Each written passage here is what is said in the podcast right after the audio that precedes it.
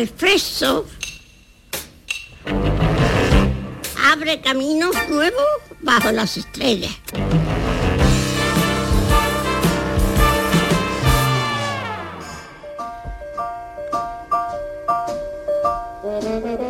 Canta Judy Garland que la vida es apenas un cuenco de cerezas. Life is just a bowl of cherries. Que la vida es demasiado misteriosa como para tomársela en serio. Las mejores cosas, las más dulces, las más valiosas, solo te las dan prestadas. Así que, ¿por qué preocuparse de algo de lo que nunca vas a ser propietario del todo? Dueña al completo. Incluso los robles más fuertes acaban cayendo. Probablemente un consejo a tener en cuenta sea vive y ríe todo lo que puedas. Este es el espíritu más más coñón, más desvergonzado de uno de los libros del momento que se titula que se titula Sobre nosotras, sobre nada. Más de 200 páginas compuestas a medias como una canción irreverente sobre ese asunto fugaz de la vida, del tiempo y con qué se llena, evaluando la necesidad de una madre, escribiendo sobre la amistad, sobre el amor, la educación, la comida, el deporte, los perros, el trabajo e incluso, ¿por qué no?, sobre cómo convertirse en una telespectadora profesional.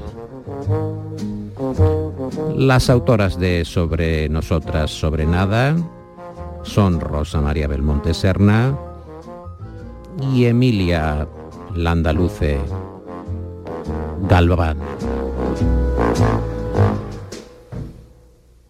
Rosa Belmonte, muy buenas noches. Hola, muy buenas noches. Emilia Landaluce, buenas noches. Buenas noches. A tenor del libro y de hablar de asuntos tan varios e importantes a esta velocidad, a este trote, ¿han seguido ustedes algún ritual? ¿Han tenido algún tipo de aliciente físico o químico para llevar este ritmo mm, literario? No, no, yo la verdad es que yo tomo Coca-Cola, o sea, no tengo ningún eh, eh, rito químico particular. ¿Y usted? Nadie nos, ha tocado, nadie nos ha tocado el tambor como si estuviéramos en la galera de Benur. Eso, eso lo hacen en los periódicos los que trabajamos. Pero se motivan de alguna manera. Quiero decir, por ejemplo, Patricia Highsmith, ¿no? que tenía esa técnica de, colocarse en su cama rodeada de cigarrillos, con un cenicero, con cerillas, con una jarra de café, con incluso con rosquillas, con un azucarero y antes de empezar, porque ya tenía mucha energía, eh, se pegaba un lingotazo para reducir los niveles de energía.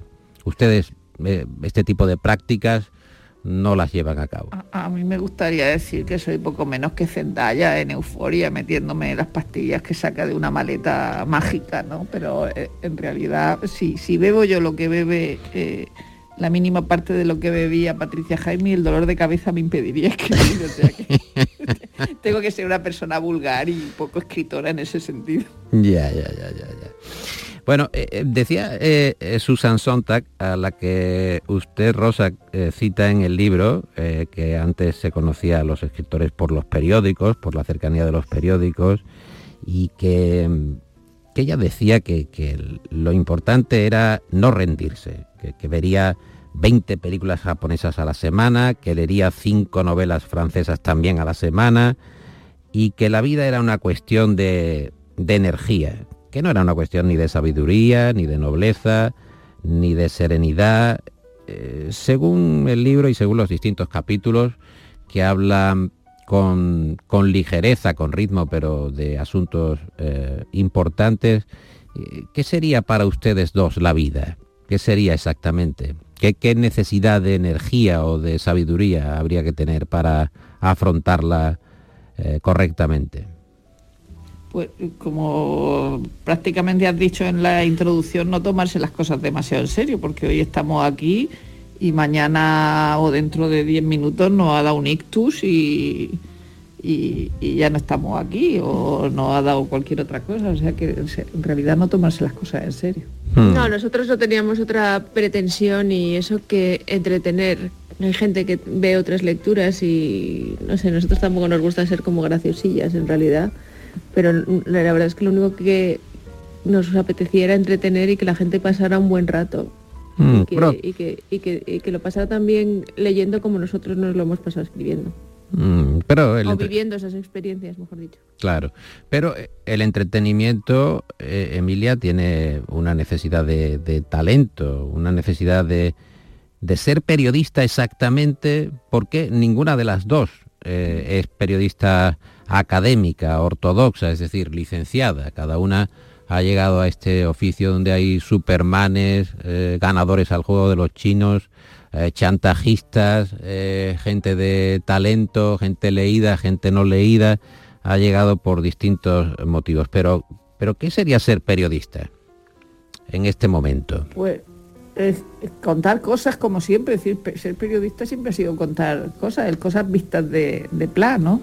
Hmm. Que, también fue periodista, evidentemente, no, no, digo que nos estemos comparando con Pla, pero es que es ver cosas y contarlas y tener, quizás uno se distinga de otro en, la mirada que tiene a la hora de contar las cosas. Y por supuesto, eh, yo no, no, voy a no voy a hablar más del periodismo de investigación, pero como sabemos que últimamente el periodismo de investigación es periodismo de filtración, pues tampoco le tengo mucho respeto. yo de todas maneras, eh, a, mí lo que me pasa con los periódicos es que eh, a mí creo que casi todo lo importante de la vida y las cosas buenas, los mejores, libros, eh, los mejores sitios a donde ir, los viajes que me ha apetecido hacer, se me han descubierto leyendo periódicos. Entonces yo creo que también la labor de lo que se dice un periodista es actuar de, filtro de un mundo que, el lector tiene que descubrir.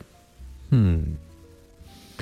El lector tiene que descubrir, pero claro, cada vez hay menos eh, periódicos como tal como tal como el concepto del periódico. Hay otra cosa que ha sustituido, que se está eh, intentando que sustituya a los periódicos. ¿no? Decía eh, Fran Libovich que una de las imágenes de Nueva York, sin duda, era cuando cada día la ciudad se invadía de periódicos. Estaba absolutamente invadida en todas partes. Había periódicos debajo de los bancos públicos, en los asientos del metro, la gente los abandonaba y ella describía y, al final de al final de la noche incluso Columbus, eh, Columbus eh, Circle estaba absolutamente repleta de, periódicos. El hecho de que el periódico ya no sea un periódico, sea otra cosa, ¿eso cambia las reglas de juego o no necesariamente? Yo soy una gran defensora eh, del formato periódico. O sea, para mí, esto no es la no es una, una, palabra mía, para mí la mayoría de las webs, incluso de los periódicos importantes, me parecen una eyaculación de noticias sin un orden ni, ni concepto. A mí me gusta lo que significa que una, en una columna esté en la última página del periódico, me gusta ver el tamaño que esté en par o impar, ese tipo de cosas me parecen relevantes y yo creo que todavía no ha nacido ningún medio digital que iguale visualmente lo que jerarquiza un periódico. Mm. Sí, eh, eh, Fran Lebovich, desde luego, mucho mayor que nosotros, pero es una persona del siglo XX y, en ese sentido nosotros también somos muy, muy del siglo XX, ¿no? Y eso que dices de los periódicos, es decir, yo recuerdo, es decir, yo, yo vivía en Murcia, ¿no? Pero esa sensación de, de, de ir a un VIPS por la noche y que estuviera ya el periódico de mañana, o sea, es que parecía de ciencia ficción. Ahora, ahora es una cosa que tiene en el iPad y a las once y media a lo mejor puedes leer el periódico, ¿no? Pero es verdad que esa, ese, ese gusto por el periódico es muy del siglo XX y, y en el XXI hay que hacer que la gente quiera pagar por leer cosas en un periódico eh, aunque tenga el formato, con, formato de periódico de papel, pero aunque sea en, el, en, PDF, ¿no? Pero que tenga, que tenga forma de, periódico. Mm. Y, lo que hay que hacer, que todavía nadie ha dado con la clave, es que la gente eh, se dé cuenta de que tiene que pagar por un periódico igual que paga por una barra de pan. No, pero va, la gente cada vez va pagando más y, yo creo que es una cuestión de que irnos habitua, eh, habituando. No me gusta hacer esta comparación porque me parece demasiado manida Joder, pero yo cuando en el 2008 había una cosa que se llamaba TV Torrents y yo me descargaba todas las películas y todo eso por ahí. Pues ahora pago cuatro plataformas de, de, de, Mm. de- de suscripciones. Hmm. Entonces yo creo que es también una cuestión de hábitos.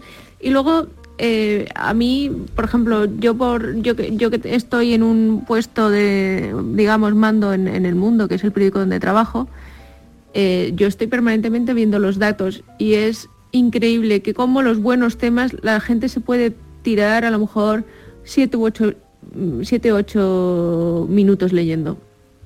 Sí, siete, ocho minutos como mucho, Emilia. porque No, no, vamos. pero es que es mucho, es que es mucho. que Eso ya es un récord, ya eso es olímpico, o sea, que la- y cuando te anuncian eh, dura cinco minutos la lectura, bueno, depende, ¿no? A No qué ritmo, a ¿no? De, de qué, de qué manera. No, pero vamos, yo en, en julio, eh, es que es en julio del 2021 escribí un artículo de 18.000 palabras, que es una barbaridad. Y, y- y se- y- y- y- y, bueno, y, se- y primero la gente se, se lo compró un montón, luego estuvo leyendo durante tres días esa, no- esa noticia. Mm. De- de- Tiempo, de lectura, tres días. Sí, no, eso sería, eso sería muy eh, oportuno, porque además est- estimularía la verdadera lectura. Eh, tengo tiempo, tengo tiempo y lo tengo que buscar.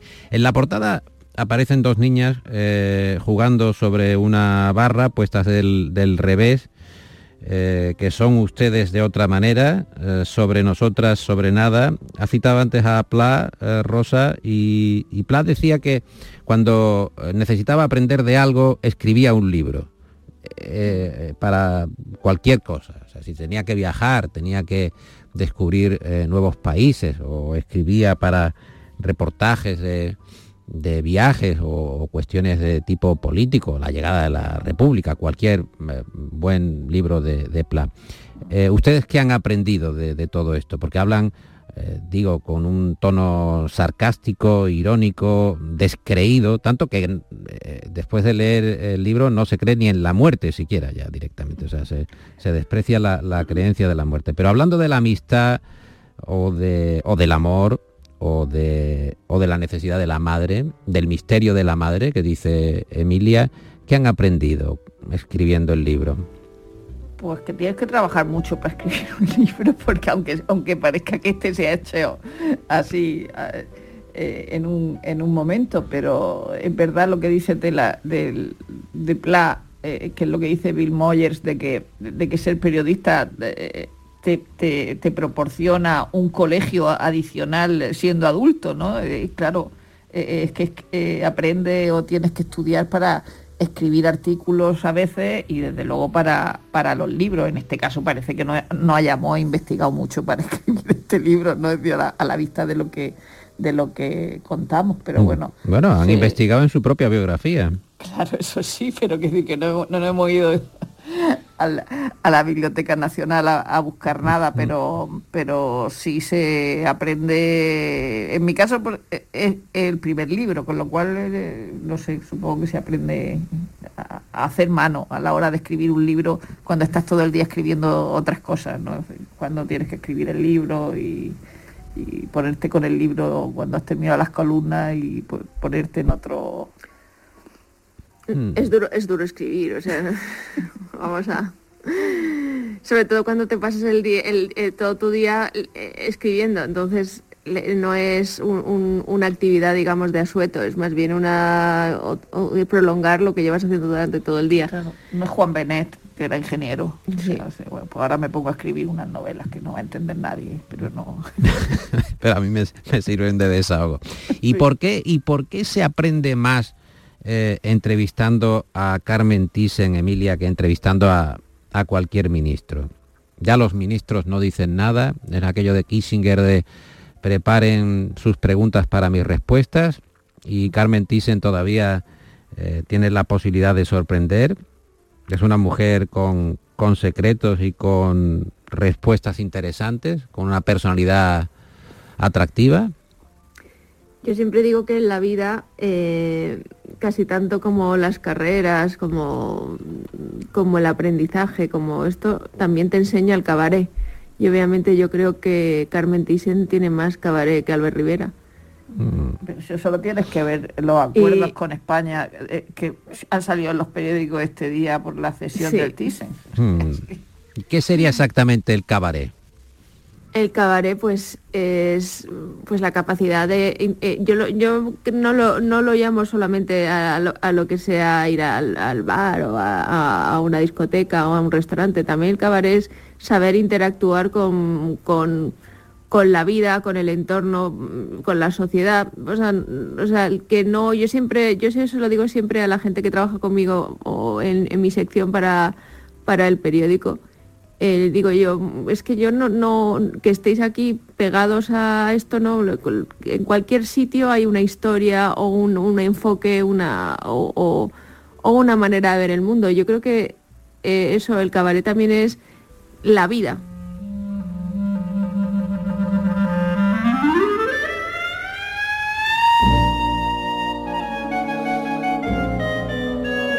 Estamos hablando en el Flexo con Rosa Belmonte, con Emilia Landaluce, las escritoras de moda sobre nosotras, sobre nada, es su libro en la editorial La Esfera, va por la quinta edición, al menos es la que yo tengo en las manos, y para despistar en la portada del libro han puesto novela. Bueno, no sé si es una novela exactamente o no, pero eso es lo que ha puesto. Y Rosa habla, también Emilia, del amor y dice que prefiere ver el amor en las películas, en películas como Indiscreta, como Te querré siempre o como Encadenado. Nuestro amor es bastante extraño. ¿Por qué?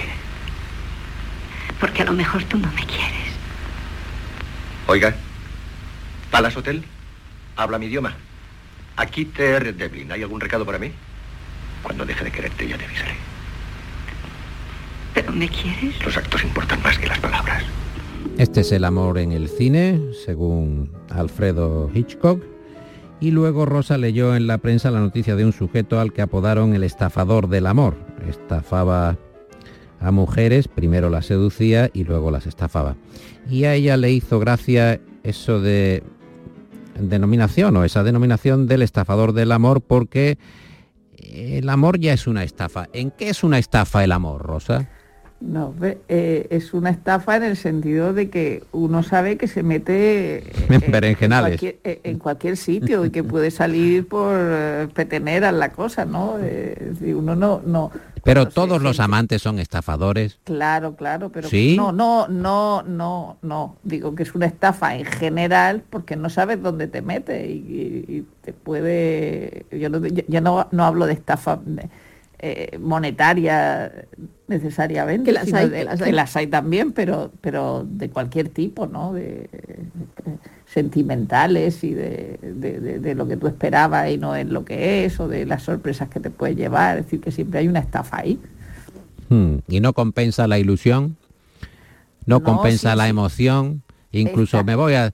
Eh, eh, el, célebre miénteme, aunque... o sea, eh, dime que me quieres, miénteme, dime que me quieres. Eso no, no está compensado, no está suficientemente bien compensado. Sacando también extractos del cine, de su escuela sentimental. sí, el, el, el amor está muy bien, pero como el desamor es muchísimo mucha peor, pues resaca, hay mucha resaca. compensa.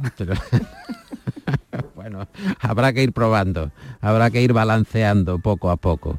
Y eh, hablando de amistad, eh, quería preguntarles, porque las dos están haciendo un juego en el libro ah, de, la amistad e intercambiando determinadas opiniones una sobre otra. Em, ¿Qué estaría, eh, Emilia, usted dispuesta a hacer por Rosa? Yo, no sí le daría un riñón, le eh, prestaría dinero, bueno, pues, pues haría cualquier tipo de, la, pues rescataría de una montaña. O un riñón y es compatible lo que se pasa de esto, lo que sí le estoy, estoy dispuesta a cederle el, el, último el, último bocado de algún plato bueno.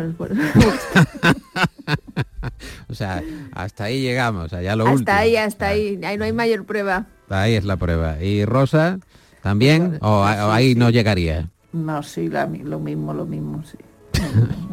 el, último bocado de un, de un bikini de estimar. Ya, ya, ya, ya. Ese, es- ese es uno que tiene caviar y, y salmón y, y crema agria. Está muy bueno. Y vale 100 euros. Muy caro. vale más que un riñón, oye, esto. Bueno, pues entonces mejor el plato que el riñón.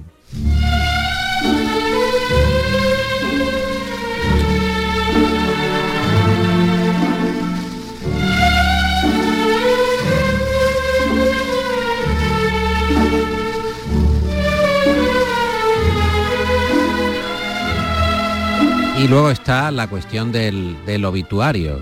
No sé si escribiría una el obituario de la otra o la otra eh, el obituario de, de una. Esto lo han acordado ya eh, eh, finalmente, en, que en el libro se apunta o no. Usted, eso Emilia, eso- escribiría el, el obituario de Rosa y Rosa. Bueno, Hombre, yo- habría yo- que espero- alguno habría que dejar escrito, salvo que sean espero, muertes yo espero que simultáneas. los periódicos comprendan las circunstancias de la penada que estaría con la muerte rosa y cogieran lo que el que ya he escrito en el libro. Sí. Directamente. eso es una, una cosa que siempre, de, de la que siempre hemos hablado antes de, de escribir el libro, ¿no? La de la- eh, tú escribes mi obituario, yo el tuyo, y, y se supone que yo me voy a morir antes, ¿no? Claro. Pero, y, y- y a cualquier cosa que hagamos, dice, esto apúntalo para el obituario. Claro. Ya saben la anécdota de, eh, de Lubitsch, ¿no? que sufrió un, un infarto y su guionista, su co-guionista, Samson Raffleson, eh, se apresuró a escribir el, el obituario, pero Lubitsch se recuperó eh, y entonces tuvo la ocasión de leer lo que había escrito eh, con, mucho corazón y también con mucho tino, Raffleson, con mucho talento y le dijo Lubitsch, pues no está mal, pero yo creo que será esto una primera versión solamente, ¿no? Esto no, no parece que sea de, fin, no, no, no se compadece de, de mi propia figura. Y entonces lo que hicieron es sentarse a escribir, los dos juntos, pulir por adelantado el obituario de, de Lubitsch y así aquel que iba a tener dedicado el obituario estaba de acuerdo, perfectamente de acuerdo con lo que con lo que se iba a escribir. Eso Una- es maravilloso. Era el toque Lubitsch eso, ¿no? era un toque Lubitsch, sí. Lo recuerda muy bien eh, Marcos Ordóñez. Bueno, Yo lo que espero es que Rosa no sea, o sea, si me, esto pues que no sería cursi, yo no sería cursi. No, cursi, cursi no somos, cursi no somos, pero yo tengo que decir que yo tengo algunos obituarios escritos de gente que no se ha muerto todavía y no, y no son necesariamente reyes Uy, o yo, papas. también, yo también tengo, yo también tengo dos o tres. bueno y el- Alguno que se iba a morir inmediatamente, "Ah, por favor escribe un obituario, que si se nos muere Este fin de la- semana, a las- este no, fin de semana. Me dijeron a las 12 de la noche no nos va a dar tiempo, digo, vale. Y el señor está por ahí bastante Sí. vivo y coleando, sí. Mm, el obituario es una pieza ah, para los premios. Es una, pre- una pieza muy muy agradecida para los premios. Hay muchos premios literarios que se ganan con los con los obituarios. Eh, bueno, señoras, ha sido un, un placer estar con ustedes. Eh, recomendamos vivamente sobre nosotras, sobre nada, aunque eh, bueno, siempre hace falta la promoción, pero el libro va francamente bien. Rosa Belmonte, Emilia Landaluce. No es bueno, creo yo, el verbo acabar. Eh, por eso, eh, para pronunciar la palabra Dios hay que tener delicadeza. Así que, si les parece a ustedes, recurrimos a Judy Garland con La vida es un... La vida es apenas. Life is just a bowl of cherries. Un placer, señoras. Muchas Muchísimas gracias. gracias. Y nos vemos en la próxima.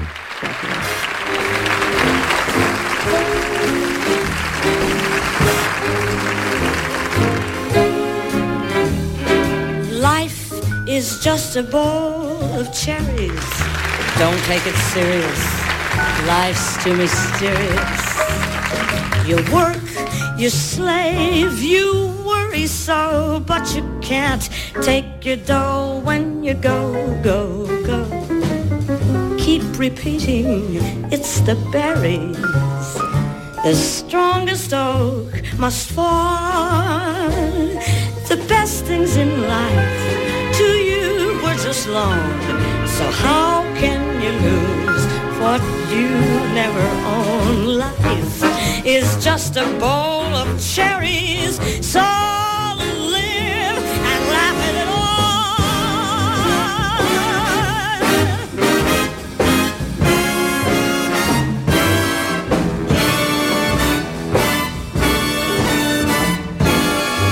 Keep repeating it's the berries. You know the strongest oak has got a fall. The sweet were loan. So how can you lose what you never own? Life is just a bowl of cherries. So live it, love it, wiggle your ears and think nothing of it. Can't do without it. There's no two ways